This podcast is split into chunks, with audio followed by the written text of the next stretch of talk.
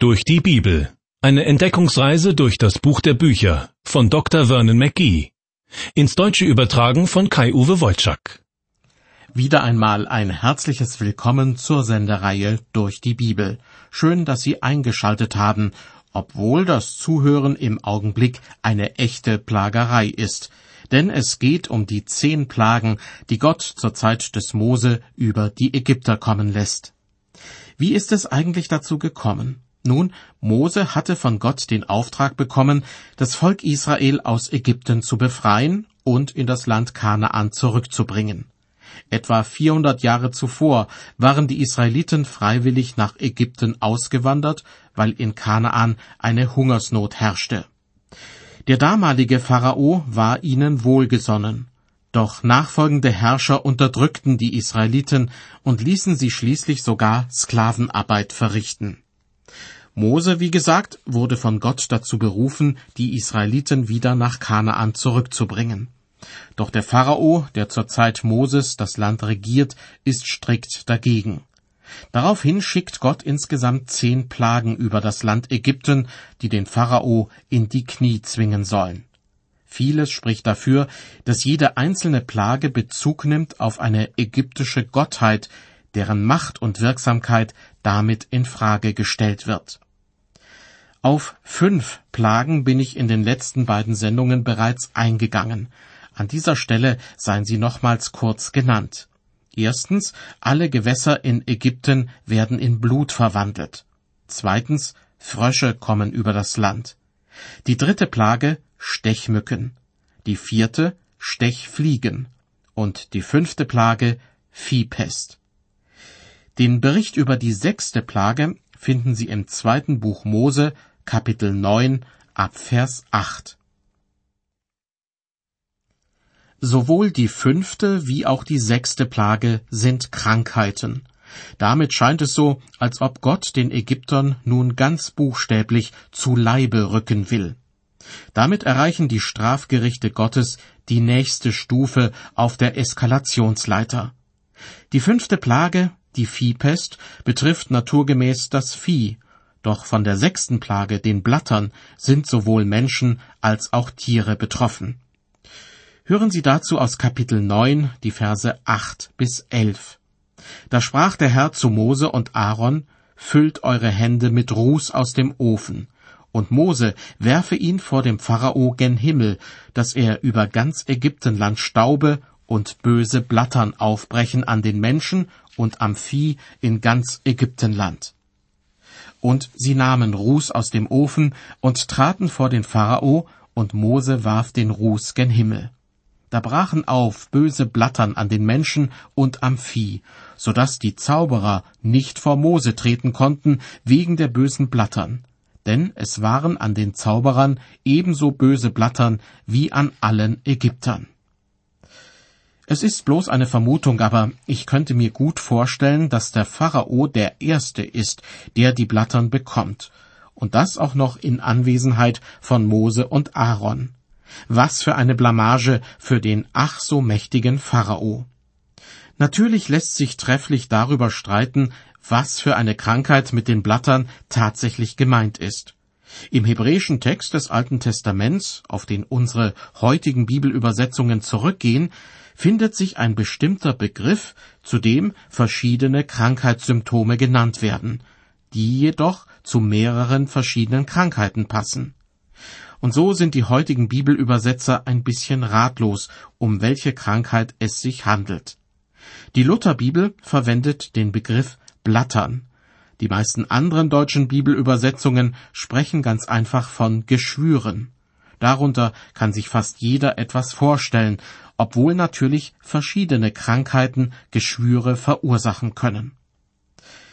Wie Sie sich vielleicht erinnern, hat der Pharao stets seine Weisen oder Zauberer bei sich, die ihn beraten sollen. Die ersten beiden Plagen konnten sie nachahmen. Bei der dritten, vierten und fünften Plage gelang ihnen das nicht. Allerdings wird ihr Nichtkönnen nur bei der dritten Plage ausdrücklich erwähnt. Und jetzt, bei der sechsten Plage, werden die Zauberer selbst von Blattern bzw. Geschwüren gequält. Ich kann mir das gut vorstellen, wie sie vor Mose das Weite suchten, um nicht von ihm gesehen zu werden. Schon mehrfach war davon die Rede, dass sämtliche Plagen einen Bezug zur ägyptischen Götterwelt haben. Oder besser, die Plagen sind gewissermaßen eine Antwort auf den ägyptischen Irrglauben. Die Blattern treffen in besonderer Weise die Priester, die in den vielen ägyptischen Tempeln ihren Dienst tun. Ihre Haut muss nämlich äußerlich ohne Makel sein, darf nicht durch Ausschlag oder durch eine Krankheit verunstaltet sein. Doch nun bekommen die Priester alle auf einmal die Blattern und müssen sich krank schreiben lassen. Das heißt, der Tempeldienst und damit die Anbetung der ägyptischen Gottheiten kommt völlig zum Erliegen. Das ist wie ein Gerichtsurteil über das religiöse Leben in Ägypten. Als ich einmal in Ägypten war, habe ich mir die Ruinen der Stadt Memphis angesehen. Von vielen Gebäuden ist kaum noch etwas übrig. Aber auf einer Art Durchgangsstraße kann man recht gut erkennen, dass sich hier einmal ein Tempel an den anderen reihte. Über tausend Tempel soll es in Memphis gegeben haben, und in allen taten Priester ihren Dienst. Sie können sich vorstellen, welche Auswirkungen diese Blattern auf das öffentliche Leben hatten. An den Türen der Tempel hingen wahrscheinlich überall Schilder mit der Aufschrift wegen Krankheit geschlossen. Und welche Auswirkungen hatte das alles auf den obersten Herrscher Ägyptens, den Pharao? Die Antwort steht in Vers 12. Aber der Herr verstockte das Herz des Pharao, dass er nicht auf sie hörte, wie denn der Herr zu Mose gesagt hatte. Interessanterweise heißt es jetzt nicht mehr, der Pharao verhärtete sein Herz, also sein eigenes, sondern Gott verstockte das Herz des Pharao. Je länger der Pharao sich weigert, den Gott der Israeliten anzuerkennen, desto schwieriger wird es für ihn, doch noch einzulenken. Obwohl er selbst unter den Blattern oder Geschwüren leidet, denkt er gar nicht daran, die Israeliten für ein paar Tage in die Wüste ziehen zu lassen, damit sie ihrem Gott dort ein Opfer darbringen können. Mehr verlangen Mose und Aaron im Auftrag Gottes gar nicht von ihm. Doch weil er nicht auf sie hören will, sollen Mose und Aaron den Pharao noch einmal eindringlich warnen. Ab Vers 13 wird berichtet, da sprach der Herr zu Mose, Mach dich morgen früh auf und tritt vor den Pharao und sage zu ihm, so spricht der Herr, der Gott der Hebräer. Lass mein Volk ziehen, dass es mir diene. Sonst werde ich diesmal alle meine Plagen über dich selbst senden, über deine Großen und über dein Volk, damit du inne wirst, dass meinesgleichen nicht ist in allen Landen. Denn ich hätte schon meine Hand ausrecken und dich und dein Volk mit Pest schlagen können, dass du von der Erde vertilgt würdest. Aber dazu habe ich dich erhalten, dass meine Kraft an dir erscheine und mein Name verkündigt werde in allen Landen.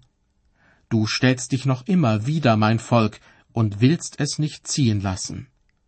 Soweit die Verse 13 bis 17. Gott droht damit, dass er die Sturheit des Pharaos dazu nutzen wird, um seine eigene Macht zu demonstrieren. Der Pharao würde sich damit zum Gespött der Leute machen und unglaublich viel Schaden über sein Land und seine Leute bringen. Gott macht so etwas eigentlich nur, wenn es hart auf hart kommt. In Psalm 76 wird dieser Sachverhalt so ausgedrückt. Wenn Menschen wider dich wüten, bringt es dir Ehre. Noch einmal, wenn Menschen wider dich wüten, bringt es dir Ehre. Denn, das füge ich nun hinzu, diesem Wüten der Menschen hat Gott grundsätzlich etwas Größeres entgegenzusetzen. Die Drohung Gottes, die Mose dem Pharao überbringen soll, zeigt bei diesem Mann jedoch keine Wirkung. Und so kommt es, wie es kommen musste. Gott schickt eine siebte Plage über das Land, nämlich Hagel. Mose spricht im Auftrag Gottes zu dem Pharao, Vers 18 und folgende, Siehe, ich will morgen um diese Zeit einen sehr großen Hagel fallen lassen, wie er noch nie in Ägypten gewesen ist, von der Zeit an, als es gegründet wurde, bis heute. Und nun sende hin und verwahre dein Vieh und alles, was du auf dem Felde hast. Denn alle Menschen und das Vieh, alles, was auf dem Felde gefunden und nicht in die Häuser gebracht wird, muss sterben, wenn der Hagel auf sie fällt. Wer nun von den Großen des Pharao das Wort des Herrn fürchtete, der ließ seine Knechte und sein Vieh in die Häuser fliehen. Ist das nicht unglaublich? Gott warnt den Pharao durch Mose eindringlich davor, die Israeliten weiterhin wie Gefangene zu behandeln. Gott kündigt an, was passieren wird, wenn der Pharao nicht endlich nachgibt. Und dann fordert er den Pharao zusätzlich noch auf, den Menschen in Ägypten Bescheid zu sagen, dass sie sich und ihr Vieh in Sicherheit bringen sollen. Gott ist wirklich gnädig. Ob die Menschen und ihre Tiere Schaden nehmen, das hängt jetzt allein davon ab, ob sie glauben und entsprechend handeln. So ähnlich ist das übrigens auch heute, wenn Jesus den Menschen anbietet, ihre Sünden auf sich zu nehmen, damit sie vor Gott gerechtfertigt sind. Es liegt an den Menschen, ob sie glauben und das großzügige Angebot annehmen. Ich komme zu Vers 21. Dort wird berichtet, wessen Herz sich aber nicht an des Herrn Wort kehrte, der ließ seine Knechte und sein Vieh auf dem Felde. Nicht nur Menschen und Tiere kommen durch den Hagel zu Schaden, sofern sie sich nicht in Sicherheit bringen, sondern der Hagel zerstört auch die Ernte. Damit richtet sich diese Hagelplage höchstwahrscheinlich gegen die ägyptische Göttin Isis. Sie wurde als Göttin der Fruchtbarkeit und der Luft verehrt. Sie ist Schwester und zugleich Frau des Gottes Osiris. Wie es heißt, brachten die Tränen der Isis, die in den Nil fielen, den Osiris dazu, über die Ufer zu treten und dadurch dem Land Nahrung zu bringen. Isis war eine bedeutende Göttin in Ägypten, und die Hagelplage richtete sich gegen sie, weil durch den Hagel die Ernten zerstört wurden. Weiter ab Vers 22. Da sprach der Herr zu Mose, Recke deine Hand aus gen Himmel, dass es hagelt über ganz Ägyptenland, über Menschen, über Vieh und über alles Gewächs auf dem Felde in Ägyptenland. Da streckte Mose seinen Stab gen Himmel, und der Herr ließ donnern und hageln, und Feuer schoss auf die Erde hernieder. So ließ der Herr Hagel fallen über Ägyptenland, und Blitze zuckten dazwischen, und der Hagel war so schwer, wie er noch nie in ganz Ägyptenland gewesen war, seitdem die Leute dort wohnen. Und der Hagel erschlug in ganz Ägyptenland alles, was auf dem Felde war, Menschen und Vieh, und zerschlug alles Gewächs auf dem Felde und zerbrach alle Bäume auf dem Felde. Wer Gott nicht glaubt, hat sich nicht in Sicherheit gebracht. Dieses Prinzip gilt auch heute noch, denn Gott lässt keinen Zweifel daran, dass er die Welt einmal richten wird. Viele Menschen reden sich ein, ihnen könnte nichts passieren. Deshalb leben sie weiter so, wie es ihnen gefällt. So war es schon in den Tagen Noahs, als nur wenige in die Arche kamen, um dem sicheren Tod zu entgehen. Und so ähnlich wird es wohl auch sein, wenn Jesus Christus eines Tages wiederkommt, um Gericht zu halten. Tja, und so ist es auch in Ägypten zur Zeit des Mose. Viele Menschen glauben Gott nicht und bezahlen dafür mit ihrem Leben. Weiter ab Vers 26. Nur im Lande Goshen, wo die Israeliten waren, da hagelte es nicht. Da schickte der Pharao hin und ließ Mose und Aaron rufen und sprach zu ihnen, Diesmal hab ich mich versündigt, der Herr ist im Recht, ich aber und mein Volk sind schuldig. Zum ersten Mal gesteht der Pharao tatsächlich seine Schuld ein. Wahrscheinlich ist er von der Gewalt des Unwetters so überwältigt, dass er spontan dieses Eingeständnis macht. Voller Angst wendet er sich an Mose und Aaron, bittet aber den Herrn, dass er ein Ende mache mit diesem Donnern und Hageln, so will ich euch ziehen lassen, dass ihr nicht länger hierbleiben müsst. Mose sprach zu ihm, wenn ich zur Stadt hinauskomme, will ich meine Hände ausbreiten zum Herrn, so wird der Donner aufhören und kein Hagel mehr fallen, damit du inne wirst, dass die Erde des Herrn ist. Ich weiß aber, du und deine Großen, ihr fürchtet euch noch nicht vor Gott dem Herrn. So wurden zerschlagen der Flachs und die Gerste, denn die Gerste stand in Ehren und der Flachs in Blüte. Aber der Weizen und das Korn wurden nicht zerschlagen, denn es ist Spätgetreide. So ging nun Mose vor dem Pharao zur Stadt hinaus und breitete seine Hände aus zum Herrn, und Donner und Hagel hörten auf, und der Regen troff nicht mehr auf die Erde. Als aber der Pharao sah, dass Regen, Donner und Hagel aufhörten, versündigte er sich weiter und verhärtete sein Herz, er und seine Großen. So wurde des Pharao Herz verstockt, dass er die Israeliten nicht ziehen ließ, wie der Herr durch Mose gesagt hatte. Soweit die Verse 28 bis 35. Alles wie gehabt. Als der Pharao es mit der Angst zu tun bekommt, macht er gewisse Zugeständnisse. Aber an seiner inneren Einstellung ändert sich nichts. Langsam fragt man sich schon, was denn noch alles notwendig ist, um den Pharao zu bewegen, die Israeliten endlich ziehen zu lassen. Die nächste Plage, die ihm ins Haus steht, wird sehr ausführlich angekündigt. Aus dem zehnten Kapitel lese ich die Verse eins und zwei. Da sprach der Herr zu Mose, Geh hin zum Pharao, denn ich habe sein und seiner großen Herz verhärtet, dass ich diese meine Zeichen unter ihnen tue und auf das du verkündigst vor den Ohren deiner Kinder und deiner Kindeskinder, wie ich mit den Ägyptern verfahren bin und welche Zeichen ich unter ihnen getan habe, damit ihr wisst, ich bin der Herr. Gott hat viele Gründe für das, was er tut. Ein Grund dafür, warum Gott die zehn Plagen über das Land Ägypten schickt, ist unter anderem, dass Gott dem Pharao zeigen will, was für ein gottloser Mann er ist.